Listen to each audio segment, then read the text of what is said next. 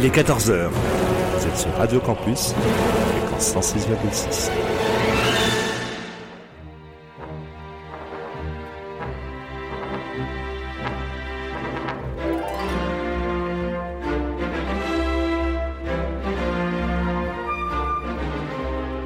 14h-15h sur Radio Campus,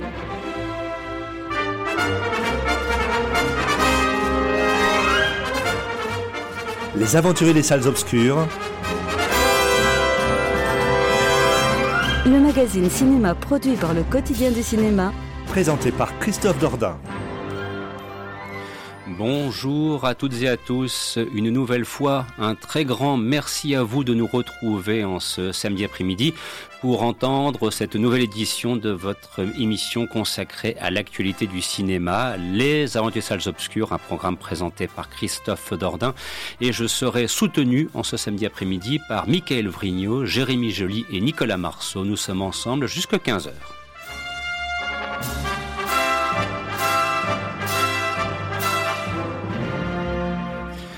Au sommaire cette semaine, les principaux films qui sont sortis dans les salles ce mercredi 19 janvier. Il sera par exemple question de la comédie Tendre et saignant avec Arnaud Ducré et Géraldine Paylas dans les rôles principaux. Toujours de la cuisine au menu avec The Chef, un film interprété par euh, Stephen Graham. Nous évoquerons aussi la nouvelle réalisation de Guillermo del Toro, Nightmare Alley. Alors on sait que c'est un film qui n'a pas connu un très grand succès aux États-Unis, loin s'en faut. Peut-être que la France lui redonnera un petit peu de lustre. Également au sommaire, une production Amazon Prime Video, en l'occurrence Green Light, réalisée par David Lowery.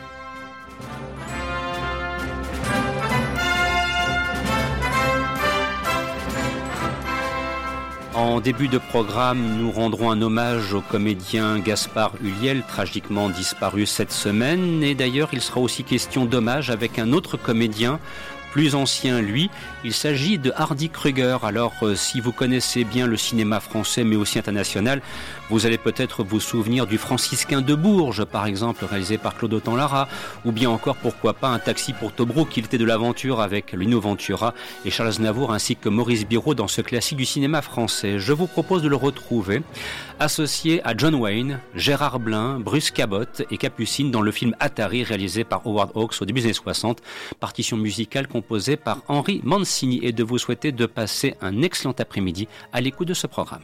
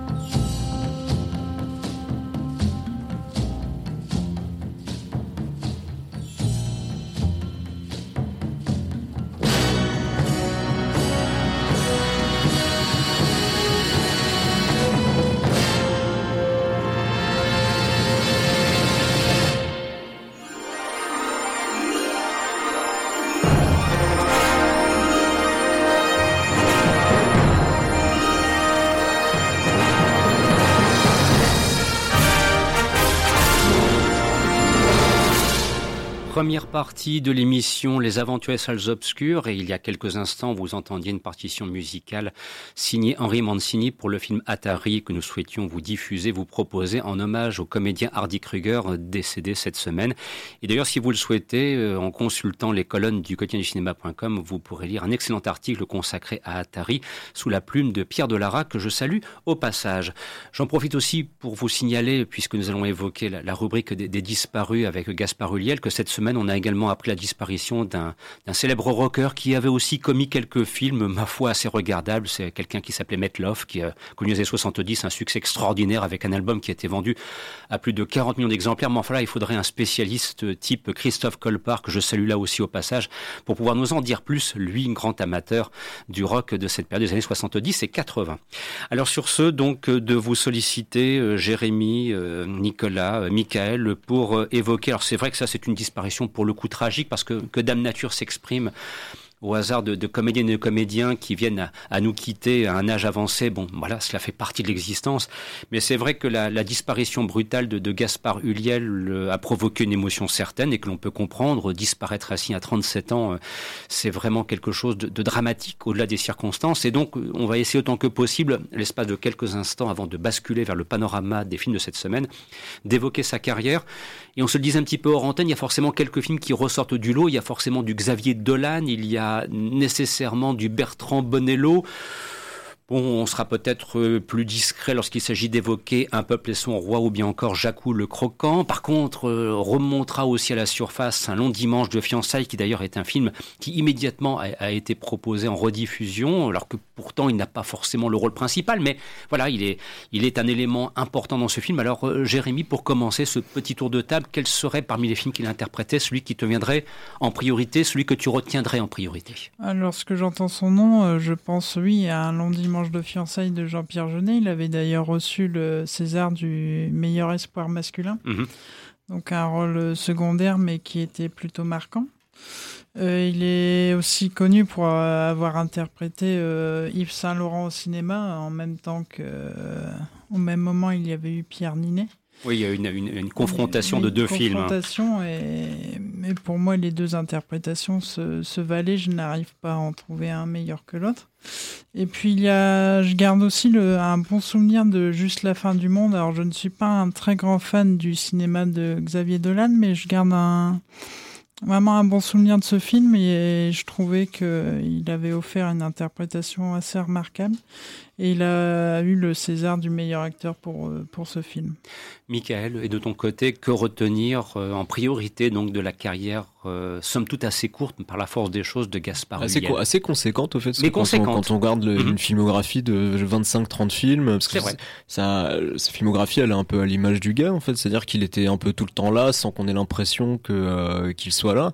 il, il, passe pas un an sans faire sans faire un film. Là, il était, du coup, j'ai revérifié les il, venait de finir une série avec Oscar Isaac pour euh, pour Disney Plus, donc mhm. peut-être que sa carrière aurait pris un autre euh, un autre tournant. Euh, ils ont repassé hier soir juste la fin du monde sur Arte, d'ailleurs qui est une résonance un peu bizarre. C'est vrai.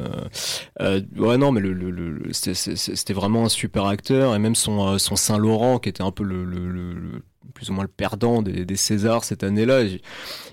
Pour ceux qui se souviennent, les films étaient euh, étaient nominés dans toutes les catégories similaires. Les, mhm. le, et euh, et le, le, film de Bonello était, enfin, pour le coup, Gaspard Ulliel, c'était ouais, un peu le perdant de la soirée, quoi. Euh, non, c'est ouais, c'est terrible ce qui ce qui s'est passé. On perd un, on perd un super acteur. D'ailleurs, c'est vraiment un regret. J'aurais aimé voir ce que j'aurais aimé le voir. Euh, évoluer. J'aurais aimé le voir à 40 ans, à 50 ans. Euh, Surtout avec une peut-être une carrière encore plus internationale par le biais de, de Disney+. C'est ça, ouais, bien sûr, parce qu'en plus là, on en parlait euh, hors antenne tout à l'heure. Là, aux, États-Unis, ils, ils, ont annoncé sa disparition dans le l'acteur de The Moon Knight, mhm. euh, Marvel, Disney+. Euh, et euh, parce que pour eux jusque maintenant c'était juste le type des pubs Chanel quoi. Mhm. Mais voilà, on on le saura jamais. Voilà, en tout cas c'est terrible. Nicolas? Bah moi, ce qui est marrant, c'est que j'ai l'impression qu'il a eu la même tête. Enfin, il était jeune finalement, mais j'ai l'impression mmh. qu'il avait quasiment le même âge qu'à ses débuts. C'est-à-dire qu'entre l'amoureux transi d'André Tautou et euh, l'enfance d'Hannibal Lecter, parce que je rappelle qu'il a aussi joué euh, dans ce très mauvais film hein, et de oui, celui-là, un très mauvais bouquin. Oui, faut, euh, faut l'oublier. Bah en fait, c'est vrai que c'est un acteur que j'ai toujours vu sans âge un peu. Il est, souvent on parle de, de, Chanel, mais effectivement, il a ce côté un peu papier glacé. Euh, bah c'est triste pour le cinéma français dans le sens où bah c'était quelqu'un effectivement qui a toujours été là un peu en arrière-plan. Moi, j'avoue, comme toi, le, comme toi Christophe, je, c'est pas un de mes acteurs préférés, c'est pas lui que je pense, il va jamais me driver pour aller voir un film, sincèrement. Mhm. Euh, mais effectivement, enfin moi, j'ai, il a quasiment le même âge que moi, donc c'est vrai que ça me dit, il m'a quand même accompagné un petit paquet d'années. Euh, puis bah ça fait toujours bizarre de voir quelqu'un venir gérer euh, à la fois du cinéma français, aussi du coup qui commençait aussi avec le cinéma américain et puis de la publicité, bah disparaître comme ça, euh, pas aussi bêtement, enfin désolé, hein, mais. Euh, ouais. Euh, bah ça fait ça fait ouais ça fait toujours un petit coup. Mais effectivement moi je t'avoue qu'à part le Yves Saint Laurent de Bonello que j'aime vraiment énormément il y a aucun film de lui dont je me rappelle ou que je regarde euh, mhm que je peux regarder encore, honnêtement. C'est vrai, ce sentiment partagé, euh, à l'exception faite peut-être euh, d'un long dimanche de fiançailles, voilà, qui, aura été pour moi un, film, vraiment marquant. Alors sur ce, euh, dans quelques instants, parce que c'est toujours un petit peu difficile de, faire, une transition à ce moment-là, dans quelques instants, dont nous aborderons le, panorama des, films qui sont sortis cette semaine au cinéma. Entre-temps, comme nous en a pris l'habitude maintenant depuis le début du mois de janvier, de, de vous proposer tout de suite le, le petit concours maintenant hebdomadaire, voilà, et qui semble vous plaire. Et un grand merci pour votre soutien, votre compréhension, parce qu'on a reçu beaucoup de réponses et, vous avez bien compris que l'on répond donc à qui a été sélectionné. On ne peut pas répondre à tout le monde, sinon on y passerait beaucoup de temps. Mais voilà, on se dit que Dame Chance finira par vous sélectionner d'une manière ou d'une autre, soyez-en certaines et certains. Donc, une question qui va porter sur les films qui vont sortir la semaine prochaine. Et à la clé, eh bien, on vous offre deux places pour les 20 films de votre choix dans les salles du réseau UGC dans la région des Hauts-de-France. Il y a quand même cinq départements qui sont concernés, donc ça vous laisse un petit peu d'espace. Et sachez que ces places sont valables jusqu'au septembre prochain, donc vous aurez bien le temps de choisir le, bon film. Pour nous répondre, pour répondre à la question que je vais vous poser, l'adresse courriel en priorité, s'il vous plaît, rédaction euh, le quotidien du cinéma.com, tout attaché en minuscule. Et la question la voici. Il s'avère que la semaine prochaine va sortir un film qui s'intitule La d'une autre. Il y a deux très belles comédiennes qui sont à l'affiche de ce film, deux générations différentes, et donc je vous demande simplement de pouvoir citer l'une des deux. Voilà, est, quelles sont donc les deux principales comédiennes du film La place d'une autre, qui sortira, qui sortira pardon, mercredi prochain, le 26 janvier sur les écrans. Si vous souhaitez en savoir plus, il y a une interview justement euh, à ce sujet que vous pouvez consulter dans les colonnes du quotidien du cinéma.com. Réponse attendue, rédaction arrobase le quotidien du cinéma.com. Bonne chance à toutes et à tous. Voilà, c'est fait, c'est lancé. Sur ce maintenant, premier film à aborder.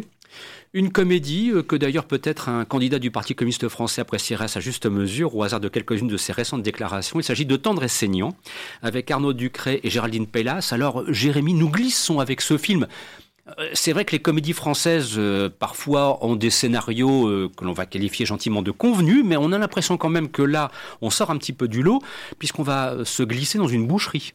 Et ça va donc être tendre et saignant. Oui. Alors qu'en est-il un petit peu peut-être euh, tout d'abord premier mot de un petit peu de l'histoire très rapidement.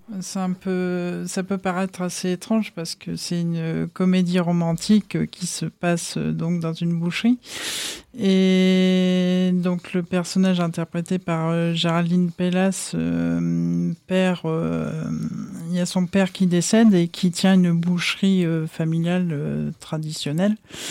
Euh, Sauf qu'elle ne veut pas reprendre la boucherie, elle, elle travaille dans la dans le, la couture, euh, dans, la mode, dans la mode, dans la mode, dans la mode, oui, rédactrice de mode. Donc euh, elle ne veut pas en entendre parler, elle veut vendre euh, ce commerce. Sauf que Arnaud Ducré, euh, lui, est commis dans, dans, cette boucherie et ne veut pas euh, ne veut pas vendre. Il veut absolument continuer la boucherie et après, par la suite, le, le récupérer. Donc, si je comprends bien, la pauvre Géraldine d'avoir passé, je fais un très vilain jeu de mots, de la haute couture à la haute coupure. En oui, sorte. voilà, exactement. Michael, qu'as-tu pensé de, de, ce film? Après, on reviendra à Jérémy et Nicolas pour un, un bah, point de vue. C'est assez curieux ce film parce qu'au final, y a, tout le monde, tout tout le monde est bon dans ce film. Le, le, le scénario, au final, il est pas tant. C'est une bluette à la base, mais le scénario, au final, il prend des virages que je, que je trouve assez étonnants. Honnêtement, quand je lis euh, une, une nana de, de, de, la mode qui va, qui va se retrouver dans une boucherie, j'ai des images horribles en tête. J'imagine un téléfilm TF1 euh, euh, tout naze, euh, avec, enfin, avec des trucs que je vois venir 10 000 ans à l'avance. Donc, alors, le film reste quand même assez prévisible. C'est pas non plus des surprises incroyables, mais le scénario par moment est plutôt malin. Euh, c'est du travail bien fait en fait. C'est ça, c'est raccord avec le film, c'est du travail d'artisan quoi. On voit presque les, chefs de poste qui, qui ont tous fait leur leur boulot euh, magnifiquement. Tout, tout tout tout est tout est bien. Il y a rien qui dépasse. Du coup, mais il n'y a pas beaucoup de cinéma là-dedans en fait en vérité. Euh, c'est c'est du niveau d'un d'un film d'un film Netflix en fait en mm. vérité. Euh, mais il reste que euh, comment dire ce, ce film il est pas désagréable, il se regarde. Après est-ce qu'il vaut 12 euros, je sais pas, je pense mm. pas. Euh, mais voilà, c'est voilà, c'est je, je, suis assez je suis assez partagé là-dessus euh, parce que parce que ce genre de film déjà moi j'aime bien les regarder je sais pas j'ai mis mettre de bonne humeur moi ces films là où, on voit notre euh, notre France euh, le mystère Henri Pic euh, ce genre de voilà c'est c'est des films qu'on il y a pas une y a pas une énorme tension il y a pas d'enjeu les personnages ils, tiennent ils tiennent sur deux lignes mais pourtant c'est c'est quelque chose qu'on qu'on fait plutôt bien.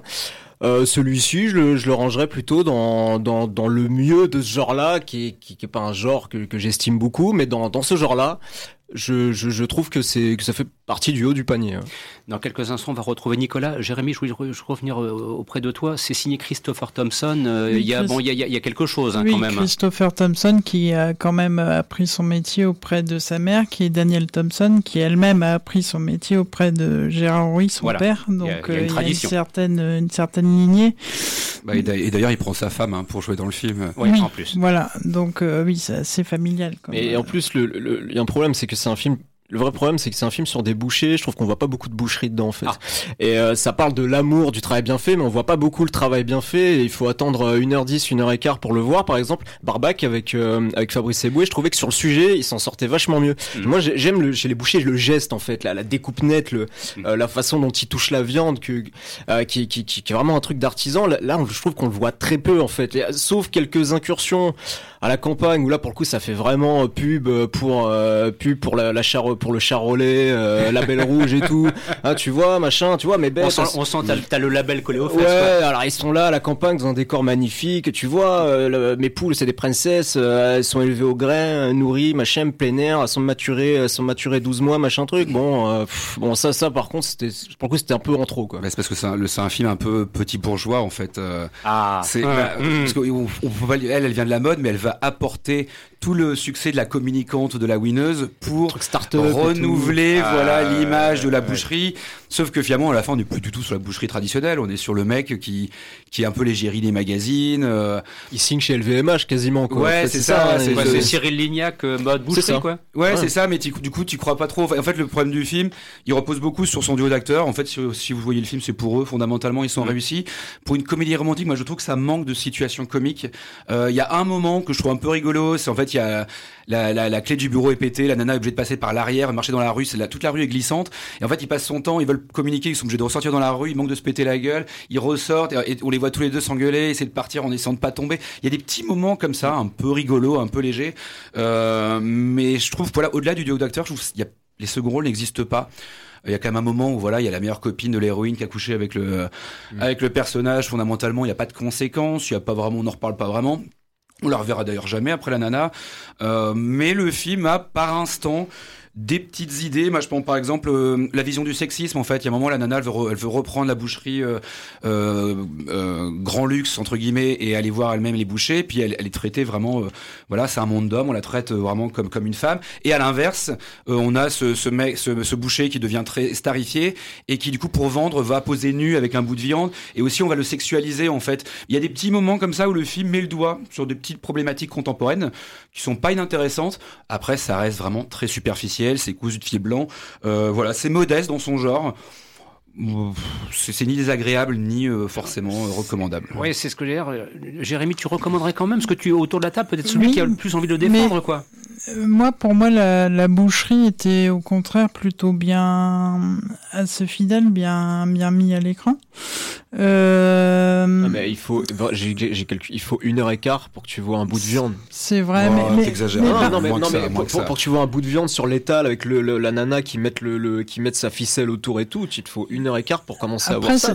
Là, c'est vraiment le commerce de la boucherie. Par exemple, il y a, il y a un, petit détail, c'est que à un moment les les personnes personnage parle, parle le louche-bem, qui est l'argot qui est, que je ne connaissais pas du tout et qui Moi existe apparemment. Et sauf, les mais- bouches- mais sauf que les bouchers qu'ils ont pris pour euh, prononcer ces dialogues dans le film, en fait, ils le connaissent pas non plus, cet argot-là. En Ah fait, bon c'est là où je parle de film petit bourgeois, c'est qu'en fait, il y a ce côté, c'est un peu une carte postale de, du paysan euh, qui élève ses, ses animaux. Et effectivement, c'est un dialecte qui, qui existerait pas probablement, mais tel qu'il est montré dans le film à Paris, euh, comme si c'était une évidence, euh, Ouais. bah non, en fait. Bah, apparemment, si, c'est c'est connu à Paris, c'est connu, enfin. Mais, mais en tout cas, moi, je ne connaissais pas et ça permet aux bouchers de parler devant les clients. Ils ont leur propre argot et ils peuvent parler euh, devant les clients sans se faire comprendre.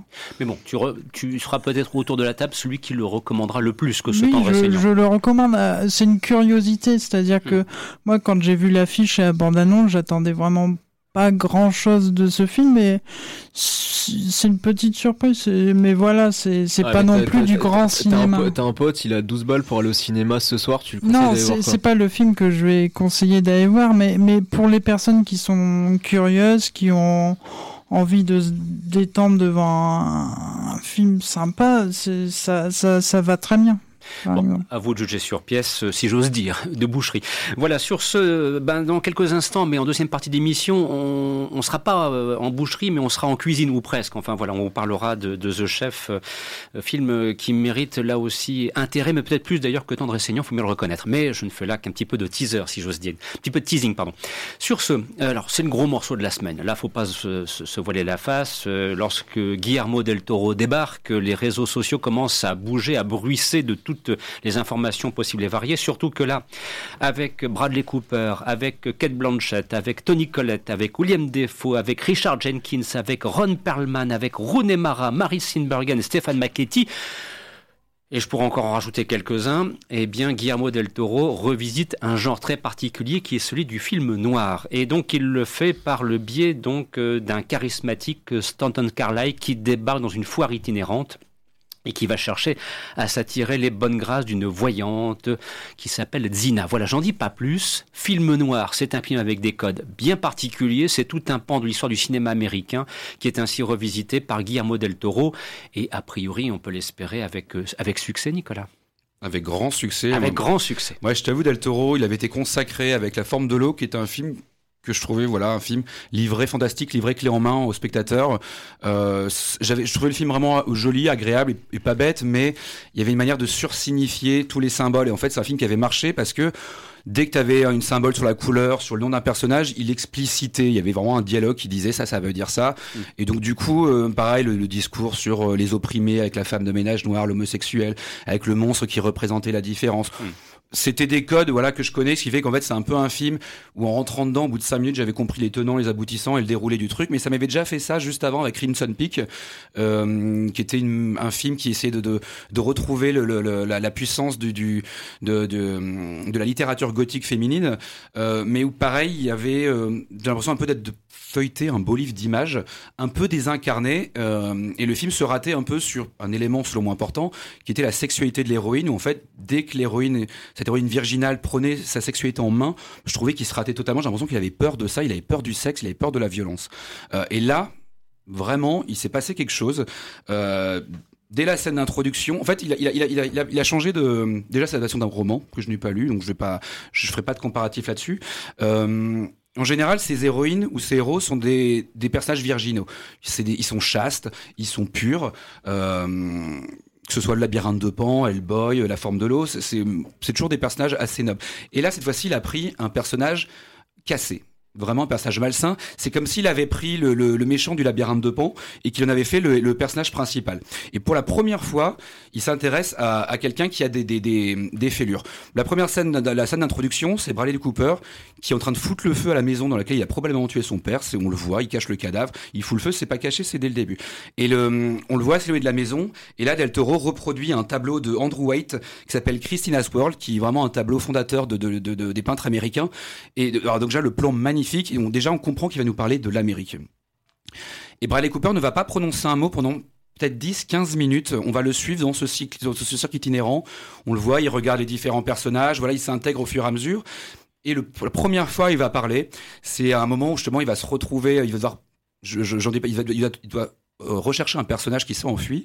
Il va rentrer dans une espèce de maison des horreurs. Il va rentrer dans la bouche du diable, littéralement. Il va voir un miroir euh, avec une citation qui, qui, en, gros, lui parle de la confrontation en lui-même. Et il va retrouver ce personnage qu'il s'est chassé, qui en fait est son, littéralement son devenir en fait. Et c'est à ce moment-là seulement qu'enfin il, il, il, ouvre la bouche et enfin il parle. Donc vraiment en très peu de, en très peu d'éléments, Del Toro nous a donné euh, énormément de complexité euh, psychologique. Euh, donc en fait, il faut savoir que ce personnage, c'est un personnage de charlatan. Le, le bouquin original s'appelle le, film, non le film pardon qui a été tiré du roman s'appelle le charlatan.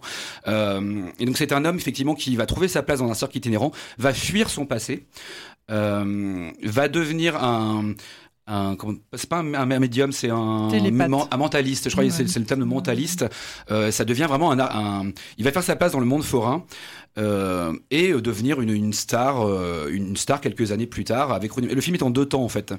Et, euh, et ce qui est très intéressant, c'est que Del Toro, qui jusque-là, au début de Blade 2 ou au début de Crimson Peak, on nous dit les vampires existent, le, les fantômes existent. Là, il n'y a pas de fantastique. C'est la première fois qu'il s'intéresse au, au, concret, au réel. Euh, et donc la première partie dans, le, dans ce cirque un peu de freaks, euh, c'est littéralement un démontage de tous les artifices euh, forains, de tous les artifices du fantastique en fait pour montrer comment, en fait, le l'artifice du fantastique n'est qu'un mensonge qu'on se raconte à soi-même. Pour ensuite, dans un deuxième temps, quitter ce, ce monde forain euh, très artificiel euh, pour basculer vers le, le, un monde où le, personnage principal se prendrait pour plus grand qu'il n'est, pour une espèce de d'artiste de, de, euh, reconnu qui en fait va rencontrer une femme fatale qui qui fera sa perte, mais parce que lui-même s'est menti pendant tout le film. C'est un film extrêmement extrêmement complexe. je pensais, par exemple, je te dis, justement il y a deux minutes que le, dans la forme de l'eau, il expliquait les symboles, il expliquait tout. Là, il y a un moment où, au début du film, euh, Bradley Cooper va se retrouver face à un bébé dans un bocal avec un troisième œil. On nous explique que ce bébé, en fait, il a été, il a tué sa mère en sortant du ventre de sa mère, euh, et lorsque Bradley Cooper va se présenter à New York, il va faire un numéro de mentaliste avec un bandeau sur les yeux dans lequel on voit ce troisième œil. Et lui, on sait qu'il a tué son père. Donc, en fait, l'histoire qu'on nous raconte sur ce bébé et la fascination que les gens ont à observer ce bébé dans un bocal, c'est littéralement ce que Bradley Cooper en tant qu'artiste de scène euh, va être. Et ce bébé ça est surnommé dans le film Enoch. Enoch, c'est un des patriarches de, de la religion et c'est un patriarche surtout qui a, à la différence des autres, euh, a donné la naissance au temps parce qu'on lui on lui, on considérait que lui avait vécu seulement 365 jours et que donc du coup, en fait, déjà, on nous amorce la nature cyclique du récit, qui est que le, le début de l'histoire avec Bradley Cooper, en fait, on va nous ramener à la fin voilà, il est littéralement Enoch en fait dans le, dans le film. Alors, on, le disait en guise d'introduction avant que tu n'interviennes Nicolas, nous sommes dans le registre du film noir. Il y a un moment où tu as évoqué donc ce qui est une thématique très forte du film noir, c'est la femme fatale. Donc ça, ça fait partie du, je dirais, des, classiques. Bon, avec une vision aujourd'hui moderne, on va pas faire un film noir en 2022 comme on le faisait en 1940, ce serait complètement ridicule. Alors, euh, Jérémy, tu as eu l'occasion aussi de voir ce, ce Nightmare Alley. Est-ce que là aussi, comme Nicolas, tu as ressenti toute cette complexité de la, de, la trame scénaristique, tout en retrouvant ce qui fait partie des codes du film noir, dont notamment, par exemple, le thème de la femme fatale? Euh, Moi, ce que j'ai apprécié dans, dans ce film, c'est vraiment tout ce qui est visuel. C'est Guillermo del Toro qui est derrière la caméra. Et niveau technique, c'est parfait. Mmh. Et c'est aussi visuellement, il y a une photographie très, très sombre. Euh, et, et dans, dans les films de Guillermo del Toro, c'est il y a les décors qui sont qui sont sublimes, euh, les costumes, donc tout est très beau visuellement. C'est du vrai cinéma pour le coup. C'est du vrai cinéma. C'est un film qu'il faut vraiment aller voir sur grand écran et pas pas sur sa télé ou pire sur son smartphone. euh, ça serait ridicule. Oui, parce que tous les détails, on en prend plein les yeux vraiment. Mm. Après, niveau de la narration, je, je reconnais que c'est maîtrisé. J'ai beaucoup apprécié toute la première partie du film, donc qui se passe dans ce cirque itinérant. Euh, mais à partir du moment où on retrouve le personnage principal euh, quelques années après, quand il devient, il fait de la télépathie, il devient célèbre, là j'ai décroché. Je me rends compte que les subtilités qui que Nicolas a mentionnées, je, je ne les ai pas forcément euh, aperçues. Et, donc ça m'a paru assez long. Le film dure 2h15, 2h20. 2h36 même. 2h36, ah, ah oui, oui, donc vraiment long. Et ça m'a paru oui, ça m'a paru très long. Mais après, je reconnais que la narration, c'est maîtrisé. Ça explique aussi peut-être pourquoi, euh, malheureusement, pour Guillermo del Toro, le, film a été un échec aux États-Unis. Hein. Ça, bah, ça peut aussi, parce que bon, parfois le public, faut le convaincre d'accepter une démarche difficile. C'est une production Fox et que, comme West Side Story de Spielberg, Fox a été racheté par Disney entre temps mm. et qu'en fait Disney bazarde littéralement ces mm. productions-là, hein, parce qu'en fait c'est un film qui, avec un casting pareil, c'est en fait c'est un film à Oscar, c'est une mm. locomotive le film. Et le fait qu'il ne te rencontre pas du tout son public, tout comme le West Side Story, alors que le public est prêt à se déplacer en masse pour un Spider-Man, euh, je sais plus combien, ça dit quand même quelque chose. Enfin, je pense que c'est pas un hasard si, euh, si tous les films Fox euh, lancés avant le rachat de Disney se sont tous votés parce qu'ils ne sont pas défendus du tout par le studio. Mais quand tu dis qu'ils ne sont pas défendus, que, ne fait pas Disney euh, que, Qu'ils devraient faire? C'est quoi? C'est l'investissement publicitaire? C'est l'exposition médiatique Je pense juste que c'est des films trop sombres euh, pour, euh, mm. pour le grand public aujourd'hui. Le film est vraiment d'une noirceur. Moi, j'avoue, mm. j'aime énormément Del Toro, mais jamais je l'aurais cru capable d'aller là-dedans, en fait. jamais je l'aurais cru capable d'une telle incarnation. J'adore Pacific Rim, j'adore les, les Hellboy, à l'époque où les, Hellboy, c'était des, des films de super-héros de qualité. On n'est plus, pas contrairement à la soupe populaire qu'on nous sort aujourd'hui. Mhm. Mais euh, mais là, vraiment, j'ai l'impression, c'est un peu comme quand Spielberg te fait Munich, tu vois, mm. ou quand il te fait Jurassic Park et juste après la liste de Schindler, tu te dis, mais c'est le même mec qui fait ce film, tu vois. Et, et c'est la première fois que j'ai ressenti ça chez Del Toro et il y a des symboles qu'il reprend. Euh, je te prenais par exemple le personnage du méchant euh, dans Labyrinthe de Pan, qui était, qui avait une montre avec lui. Il avait, il a une peur du temps, ce personnage-là. Et quand il mourait, il cassait la montre euh, parce qu'il voulait se rappeler, enfin, il voulait que son fils, son progéniture, se rappelle du moment où son père est mort. Je pense au méchant de Hellboy, Cronen, qui est aussi une horloge géante qui devait se remonter, qui était, qui, dont le sable en fait était un peu l'équivalent du sang qui lui coulait dans les veines, qui était aussi un, un personnage hanté par le, temps. Et là, Bradley Cooper, quand il, quand il tue son père au début, en fait, il récupère sa montre. Encore une fois, il est question d'une montre. il y a encore ce besoin de, contrôler le temps besoin de... et il y a, y, y a, une obsession du film pour le motif de la roue également. Là, il y a la grande roue du cirque forain avec une étoile euh, qui brille, un plan magnifique, on voit la grande roue au loin euh, qui, qui, brille dans la nuit.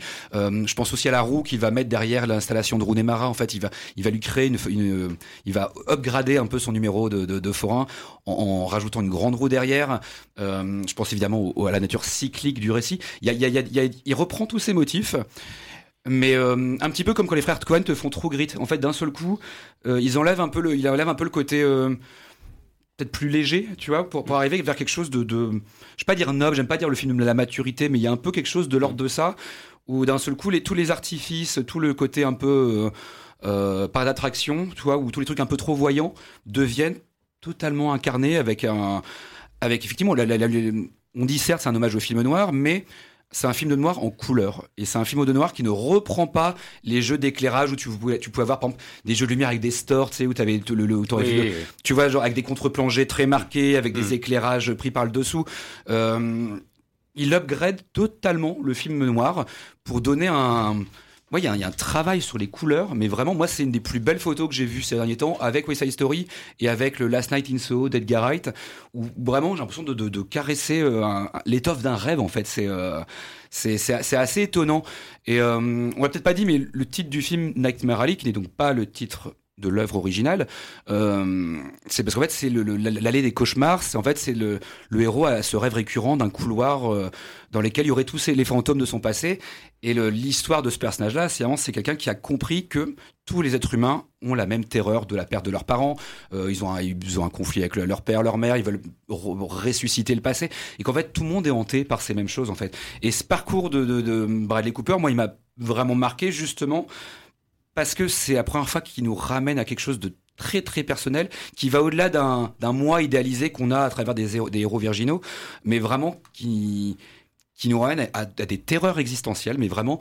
Et euh, il y a une scène incroyable avec William Dafoe qui nous explique la fascination qu'on a à voir euh, des gens faire des choses monstrueuses euh, parce qu'on a besoin de se sentir supérieur à ça. Il y a quelque chose de très pervers dans le film qui est de, de qu'à travers le parcours de Bradley Cooper, il, nous amène à nous croire presque supérieurs pour finalement dire, mais en fait, vous êtes exactement pareil.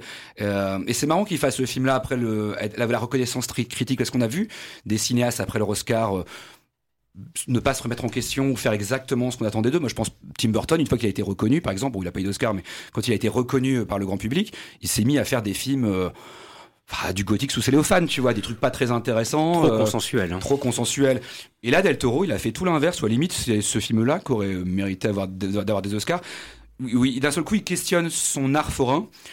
Euh, il y a une ambiguïté sur le terme de geek. Il y, a, un personnage qui est surnommé le geek. Alors, faut le voir en VO si on vous, la, nuance va peut-être vous, échapper, mais l'ambivalence autour de ce personnage-là, moi j'ai vraiment l'impression que Del Toro se questionnait et questionnait aussi la culture populaire aujourd'hui. En fait, c'est un peu comme quand Spielberg il fait West Side Story. C'est certes, il te refait une histoire qui a déjà été faite, mais t'as vraiment l'impression qu'il te la modernise en fait et qu'il t'apporte quelque chose de très très contemporain en fait euh, et je pense notamment au contexte de, du, du récit le gap de 5 ans justement qui toi qui t'a gêné visiblement euh, moi je l'ai trouvé vraiment intéressant déjà parce que finalement ça fait 5 ans que Del Toro n'a pas de fait de film donc peut-être que s'il y a un gap mhm. narratif c'est peut-être il y a peut-être quelque chose à creuser aussi là-dessus euh, et puis il y a, y a, en arrière-plan, il y a cette idée de, bah, il y a la grande dépression en fait qui est derrière. Et euh, toi, moi, il y a, y a, un plan que je trouve incroyable, c'est quand il la deuxième partie, en fait, c'est tout un combat entre Kate Blanchett et Bradley Cooper, où chacun essaie d'être le dominant de l'autre, en fait. Donc, la scène d'introduction, enfin, de Kate Blanchett, on voit Bradley Cooper qui est sur scène, il la domine, il a un rayon, un ray de lumière derrière, derrière, derrière lui, il la domine. Et puis après, il va la retrouver dans son cabinet de psychanalyste, et là, elle, elle va l'allonger, elle l'oblige à l'allonger sur ce divan, et elle, là, elle le domine, en fait, avec son visage.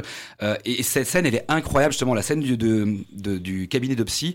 Ça commence sur Bradley Cooper qui rentre dans le cabinet, il ouvre les portes comme si on arrivait sur une scène de théâtre, et Kate Blanchett, elle jette un journal sur le coin de l'image, elle dit Nous sommes en guerre. Et en fait, à la fois, il te pose le contexte historique du truc, mais en fait, elle te parle de la guerre qui a lieu entre eux, en fait. Et si vous regardez bien, Del Toro a, donné une interview justement sur Internet où il expliquait dans le cabinet de, psychanalyse de Kate Blanchett, il y a des les motifs sur les murs en fait évoquent des tests de Rorschach en fait, qui est un peu une manière de montrer tout le, côté névrotique euh, qui est en train en fait de pourrir toute la tout le combat. Enfin, c'est vraiment, euh, c'est vraiment un film que je trouve extraordinaire.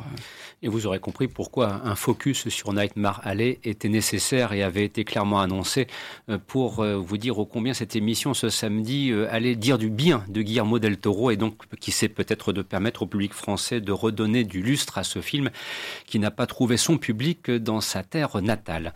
On se retrouve dans quelques instants pour la seconde partie. On repartira justement du côté du restaurant en cuisine et puis on ira aussi faire un petit tour voir un certain Green Knight. À tout de suite.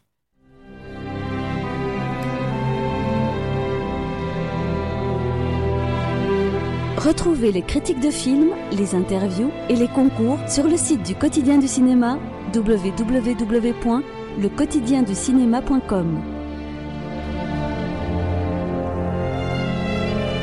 Vous écoutez Les Aventuriers des Salles Obscures sur Radio Campus, fréquence 106,6. Deuxième partie de cette émission consacrée aux principaux films sortis ce mercredi dans les salles. Alors, on ne peut pas tous les aborder parce qu'il euh, y a aussi les leçons persanes, par exemple, que nous vous recommandons chaleureusement. Là aussi, allez lire la critique signée Sylvain Geoffry que vous pouvez lire donc dans les colonnes du quotidien du cinéma.com et je pense que vous serez édifié. Et puis, vous pourrez aussi, vous pourrez, pardon, aussi découvrir le, beau texte de Marine Fersin consacré à Memory Box qui est également sorti ce mercredi au cinéma. Bon, là aussi, euh, film, petit peu, euh, comment dirais-je, mi-figue, mi-raisin quant à l'appréciation globale. Euh, un scénario peut-être convenu, mais une grande mise en scène, dit-elle. Donc, euh, c'est peut-être pour ça que ce Memory Box mérite là aussi votre intérêt quand même. Alors maintenant, Michael, je me rapproche de toi. Donc, euh, on avait commencé l'émission en boucherie. Nous arrivons maintenant au restaurant. Voici The Chef, réalisé par Philippe Barantini, avec Stéphane Graham et Vinette Robinson, ainsi que Jason Fleming dans les rôles principaux. Et donc, nous allons découvrir un restaurant le vendredi avant Noël, une des soirées parmi les plus fréquentées de l'année. Et donc, nous sommes dans un restaurant gastronomique à Londres. Et là, c'est le coup de feu, le personnel qui est en ébullition mais euh, vous avez là un chef étoilé du nom de Andy Jones qui va découvrir toute une série de problèmes. Donc pour lui, la soirée va être vraiment très longue. Et The Chef, vraiment l'expression cauchemar en cuisine galvaudée, car c'est le titre d'une émission, peut être pleinement utilisée cette expression pour qualifier ce film, Michael Parce qu'en fait, euh, bah moi déjà je savais pas trop ce que j'allais voir parce que entre l'affiche qui est un copier-coller de celle du sens de la fête euh, et la bande-annonce qui est pas très parlante et les critiques qui parlaient d'un thriller anxiogène, etc. Je, je savais pas trop euh, où je mettais les pieds. À l'arrivée, c'est rien de vraiment de tout ça, c'est juste une immersion dans un dans un restaurant euh, dans un restaurant gastronomique euh, londonien, donc euh, tenu par un, chef que qu'on devine être euh, être une sorte de petite coqueluche médiatique du moment. Il est il est en vogue, donc forcément il, il a une comme dans tous les restaurants gastronomiques, une excellence à maintenir coûte que coûte tous les soirs. Chaque chaque chaque service est, presque une opération militaire où chaque chaque détail doit être doit être doit être vu. tout est tout est au millimètre. Et pour ça, forcément, bah, on a aussi des, on est entouré de, euh, d'un personnel qui est, certains sont pas compétents, certains le sont beaucoup, certains sont mal payés, certains ont des problèmes perso. Euh, et euh, du coup, bah c'est ouais, voilà, c'est ni plus ni moins qu'u- qu'une immersion dans un dans un restaurant que comme on pourrait l'avoir à Paris, à Londres, dans n'importe quel grand restaurant aujourd'hui. Sauf que le problème, c'est que c'est- moi je trouve que c'est un bon film, mais la promesse de euh, de d'immersion, de euh, de montée en pression. Pour moi, elle est un peu ratée, euh, et pour une raison assez simple, c'est que ça fait, euh, je dirais que ça, fait, ça doit faire 15 ans maintenant que, euh, que, que, que- on a la 15e saison de Top Chef, avant ça il y avait Master Chef, on doit être à la 10e saison de Cauchemar en cuisine et à la 15e de Hell's Kitchen qui est euh, le pendant avec Gordon Ramsay. Le film, malgré euh, malgré toute sa bonne volonté, euh, n'arrive pas à restituer la, un quart de la pression que que- qu'on qu'on voit dans ces émissions-là, quand c'est des gens qui c'est c'est leur vrai resto, euh, certains sont en train de péricliter et tout ce que tout ce qu'on voit dans ce film, on a l'impression de l'avoir vu en pire avant. Du coup, ça nous donne presque l'impression d'une soirée banale. Et en plus de ça, il y a autre chose, c'est que en termes de euh, après ça c'est l'écriture du film, c'est que c'est qu'on n'a pas vraiment l'impression qu'ils soient vraiment sous pression tous. Alors on a un chef qui prend le temps d'aller boire euh, deux fois des verres avec euh, avec avec ses invités, qui passe le reste de son temps sur son portable. Euh, on a des, des, serveurs qui passent leur, leur, soirée à glander. Et alors là, le- restaurant de sans couvert, moi je sais pas où ils sont les sans couverts, parce qu'en fait on voit que deux tables. Et, et, justement, c'est cette, cette promesse que je trouve un peu superficielle du film en un seul plan séquence. C'est vraiment tenu cette promesse? Oui, bah après je je sais pas si je- forcément que non, il doit y avoir des coupures, euh, Des petits artifices petites techniques, coupures oui. subtilement, voilà, au détour d'un couloir un peu sombre, voilà. Euh, mais c'est censé apporter une immersion. Moi, je m'étais dit que dans un, je m'étais dit que dans un restaurant, ça pourrait être chouette parce que forcément, en termes de de de de- de- de- d'espace, en fait, on, on- on- comment dire, on, se- on, on serait familiarisé très vite, en fait, avec avec tous les recoins, les, les couloirs, les toilettes, le, le, euh, le- avec la, avec la plonge, etc. Au final, on en voit très peu de ce resto. On, il y, a- vraiment, j'ai vraiment l'impression, si vraiment c'est un resto de sans couvert, qu'il y a, y, y deux tiers du restaurant qu'on voit pas dans le film.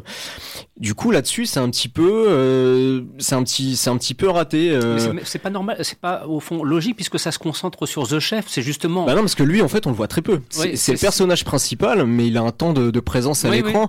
En fait, la, la, la caméra euh, virevolte en fait entre Mm. chacun des protagonistes. Donc avec la serveuse qui a affaire à un client imbuvable, et ensuite elle revient sur, euh, elle revient sur la. le hum, critique, il y a aussi le critique gastronomique. Voilà, bah, voilà, c'est parce qu'en fait, de- dedans, le chef euh, a une, il y a, il y a son mentor qui est une sorte de, de Gordon Ramsay. C'est plus Mhm. une star télé. Le mec, c'est devenu plus une star télé qu'un qu'un cuistot. Euh, on sent qu'il euh, qu'il s'aime pas des masses en fait. Mhm. C'est, des sourires de circonstance. En plus, il lui a fait le, il lui a fait le cadeau de se pointer avec une, une, une critique culinaire en fait. Voilà, donc bon, pour bien mettre une petite dose de, de pression en plus. Donc voilà, ça, ça c'est des petits artifices voilà qui ont été ajoutés pour ajouter pour, pour apporter la pression que, que, que, que le film que le film n'a pas. On en fait beaucoup sur les, les problèmes personnels de, de- du personnage de Stephen Graham qui bon on a on a compris il y a il y a dix fois où son fils essaie de l'appeler, lui dit je peux pas te répondre maintenant.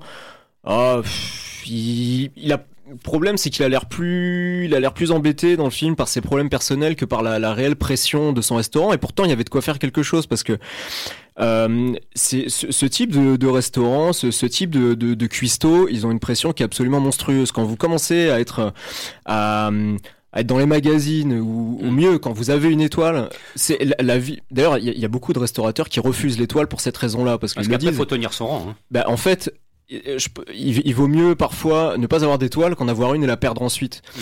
Euh, et, et, c'est une pression, mais, mais qui est vraiment qui, qui, qui est folle. Il y a, le, le, film commence, c'est une super scène avec un inspecteur de, de, de l'hygiène, quoi. Mmh. Et là, pour le coup, là, je trouve que c'est un des seuls moments du film où on sent qu'il y a des enjeux qui sont énormes, en fait. Tout le reste du temps, on dirait que le, le type se fout complètement de le perdre, ce resto. Mais du coup, tout le monde a beau super bien joué, ils sont tous très justes, on a vraiment l'impression d'être dans un restaurant, les gestes, les en cuisine, on les tout, tout, est super, même en, en, termes de son en fait quoi. C'est super d'entendre d'entendre à la fois les le brouhaha des clients, le, le, d'entendre derrière le, le, gars qui gueule, et eh, machin. Il y a ça qui est prêt pour la 7, il y a ça qui est prêt pour la 13, c'est super. Mais sauf que c'est ça tombe un peu à l'eau par le par le manque d'enjeu en fait du film. Mmh. Voilà. Et c'est ce qui est dommage. Euh, à l'arrivée, c'est on, on passe on passe un bon moment. Est-ce que c'est encore une démonstration? Parce que j'ai pas, j'ai l'impression qu'il y a une mode de film en plan séquence, de la performance du film en plan séquence. Moi, c'est ce qui m'avait saoulé avec le 1917 de Sam Mendes, où je voyais que le dispositif, mais je voyais pas un film. Mm. Euh, enfin, il y a vraiment, j'ai l'impression que de plus en plus avec, Burn, Birdman, enfin, il y a une espèce de, de la, prouesse technique prend le pas sur le ouais, scénario. J'ai l'impression que maintenant on nous vend le film pour le plan séquence et pas pour ce que ça raconte. Est-ce que c'est le cas là encore une fois Là, justement, je trouve que c'est utile. Là, je pense que c'est ils se sont dit qu'ils allaient le faire de manière intelligente, c'est-à-dire pour le pour l'aspect utile du truc. C'est quand on parle d'un restaurant, pour euh, si si on doit passer une heure et demie avec eux, bah c'est vrai que c'est ça peut ça peut être super pour euh, voilà pour se faire à la, la spatialité du lieu en fait. Mmh. Euh, c'est pas virtuose, hein. clairement. Euh, on n'a pas des mouvements de caméra délirants déjà parce que le restaurant il a un agencement très simple en fait. Hein. Mmh. Concrètement, on fait des allers-retours. Euh, on fait des allers-retours entre la porte d'entrée, les clients arrivent, mmh. la cuisine qui est derrière, et puis derrière il y a les poubelles, et c'est tout. Euh, on n'a pas une caméra qui vole, qui, qui part en apesanteur. On n'a pas des, des, des, trucs de dingue. Euh, voilà.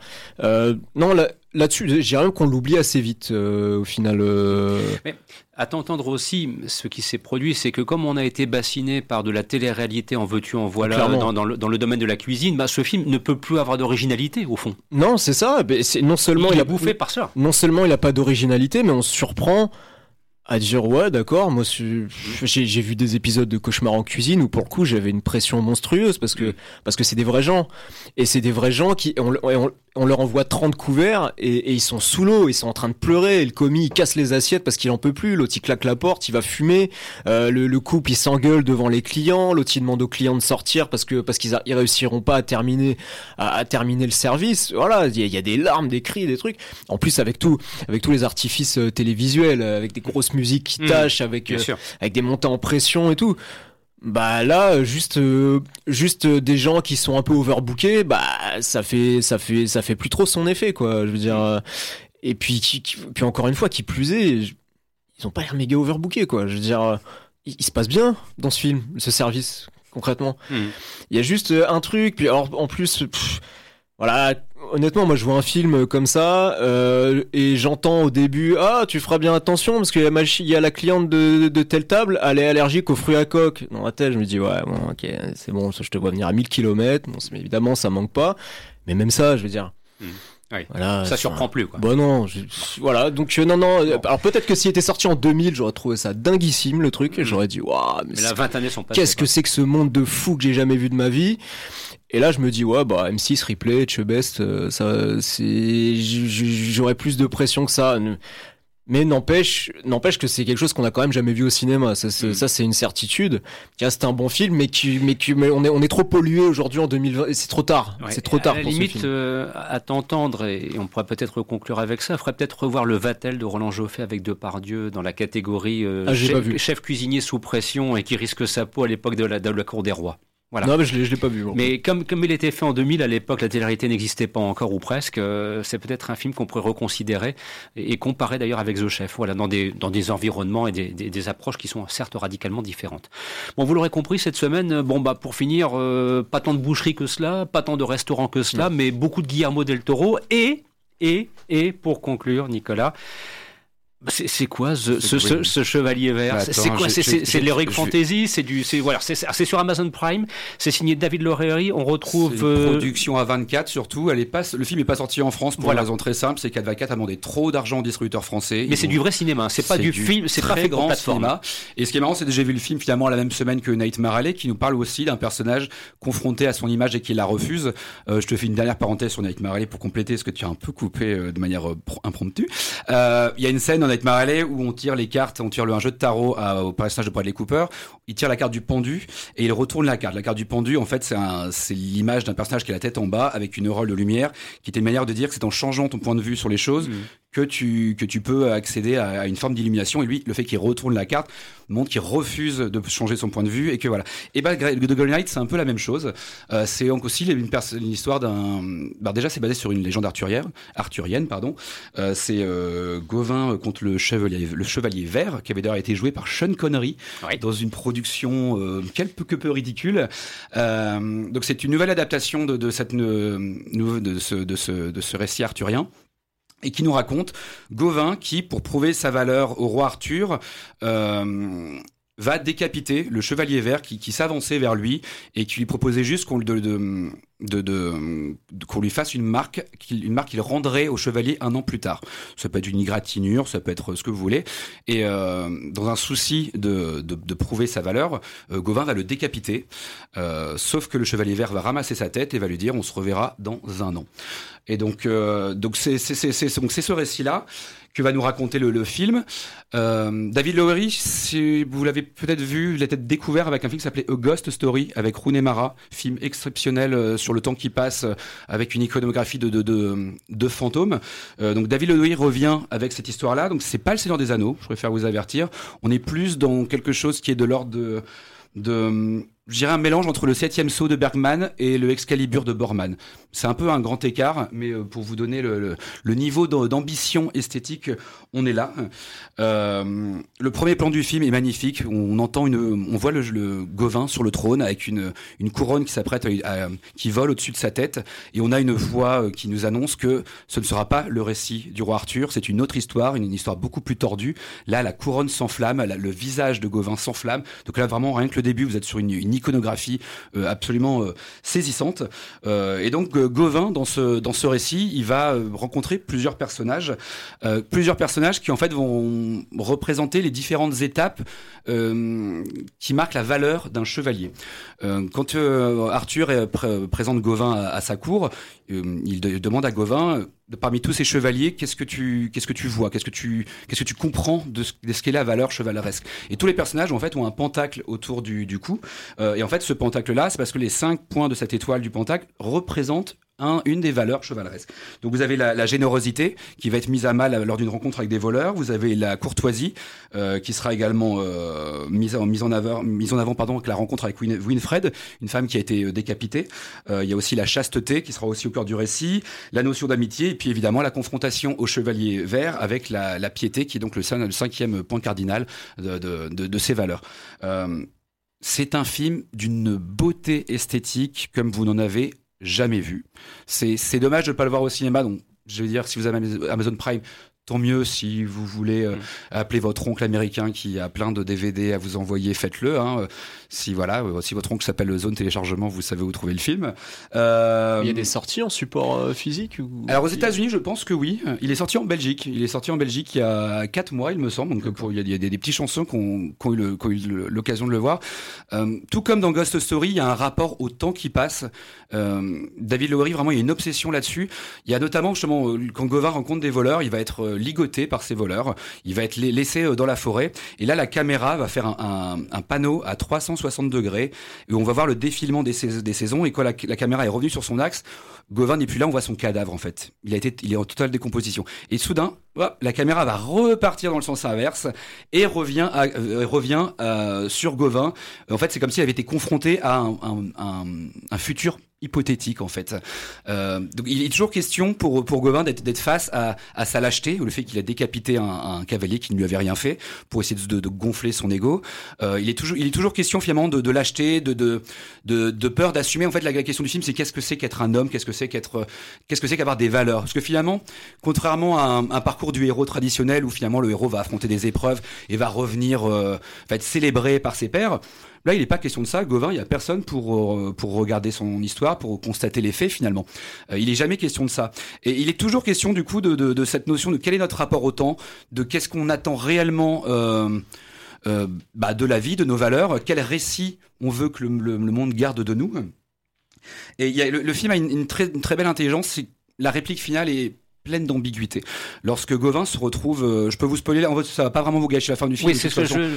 Bah, de toute façon, si vous connaissez l'histoire, oui. bah, ils, ont, ils, ont, pris des libertés par rapport justement au roman médiéval où, euh, où il y avait un twist en fait dans le, dans le roman où un personnage qu'on a vu dans le récit se révèle être le chevalier vert. Et ça, David Lowery l'a complètement euh, bazardé. Euh, mais la, la réplique finale est très intéressante puisqu'en anglais, c'est now off of your head ce qui veut dire je vais te décapiter, mais ce qui veut aussi dire maintenant tu peux partir mmh. avec ta tête si tu veux. Et, euh, et le film garde une forme de. On, on, on ne saura jamais vraiment s'il a été décapité, on ne saura jamais si. Euh, euh, si au contraire il est, il, il est parti, du coup, du coup, le film nous laisse avec notre impression de ce que nous on a ressenti devant le, le film. Est-ce que selon nous il s'est transcendé, il a, il a, compris la nature euh, euh, fataliste de la mort, de, que ce, ce, tout ce pourquoi il se battait et de, de, de, l'absurdité de, de, de, ces valeurs après lesquelles il, courait, ou est-ce que au contraire il a payé le prix de, de ses erreurs? Voilà, moi je trouve le film est vraiment, euh, vraiment foudroyant. Oui, t'avais dis-moi. Juste pour préciser, parce que tu faisais mention de Sean Connery, en cherchant rapidement, j'ai retrouvé, hein, c'est l'épée du vaillant en 84. L'épée du vaillant, ouais. il avait un look absolument ridicule, il était peinturluré en vert. Euh... Euh, mais, mais, Sean Connery ne jouait pas le, le rôle de, de Gauvin, c'était Miles O'Keefe. Non, non, il jouait le chevalier vert. Il, jouait pas, il jouait, pardon, le, Miles O'Keefe qui était la, la, vedette, et Sean Connery était là, disons, pour euh, agrémenter l'ensemble. Et là, Lowery a fait un choix justement sur le design du, du chevalier vert, c'est que là où dans le, dans le récit c'était vraiment un chevalier peint en vert, euh, là il lui a un peu, il a attribué un visuel proche de la nature, on dirait un peu soit un mélange entre un faune, euh, un arbre qui parlerait et un chevalier. Euh, il y a ce côté finalement, ce chevalier vert, c'est un peu la nature, en fait, il est question finalement du, fait que dans le cycle, dans le grand cycle de la vie, euh, la vie naissait aussi du pourrissement et de la mort, en fait, et que la nature reprendrait toujours ses droits, en fait. Et, et on retrouve justement cette notion du temps qui passe et de, du côté totalement inéluctable de l'effondrement de, de, de, notre monde et de nos valeurs. On le retrouve justement dans cette incarnation de, de, du chevalier. dommage que ce soit pas sorti au cinéma, quoi, cette affaire. Hein. Là, quand même, il y a un gros regret. Hein. Il y a un très gros regret. Attends, voilà. attends. Mais David Lowery, c'est un mec à suivre parce que je l'avais un peu, j'avoue. Hein, il avait fait Les Amants du Texas. Oui, et, euh, très et bien ça. Très sympa, voilà. Il avait fait aussi Peter Elliot le Dragon, Mm. qui était pour le coup pas une adaptation dégueulasse euh, de, Walt Disney. Ce prochain film, c'est euh, la version live de, de Peter Pan, encore pour Ouais. Disney. Et bizarrement, c'est un mec qui est à la fois très content de travailler dans, au sein des studios euh, et en même temps qui a toute la liberté euh, de faire ce qu'il veut. Je vais juste faire une toute dernière chose pour clôturer. Le film a été tourné avec la Alexa. La caméra Alexa, c'est la caméra que euh, Alexandre Astier a utilisée pour Camelot. Et bah là, vous allez voir pour le même budget, il y a quand même un gain. Un, un- c'est quand même deux finalement deux récits euh, arthuriens hein, dans tous les dans les trucs. Visuellement, on voit que pour le même budget, David Lowery est quand même mille coudées au-dessus de Alexandre Astier. Voilà qui devait être dit, c'est ce qui conclut l'émission ce samedi après-midi.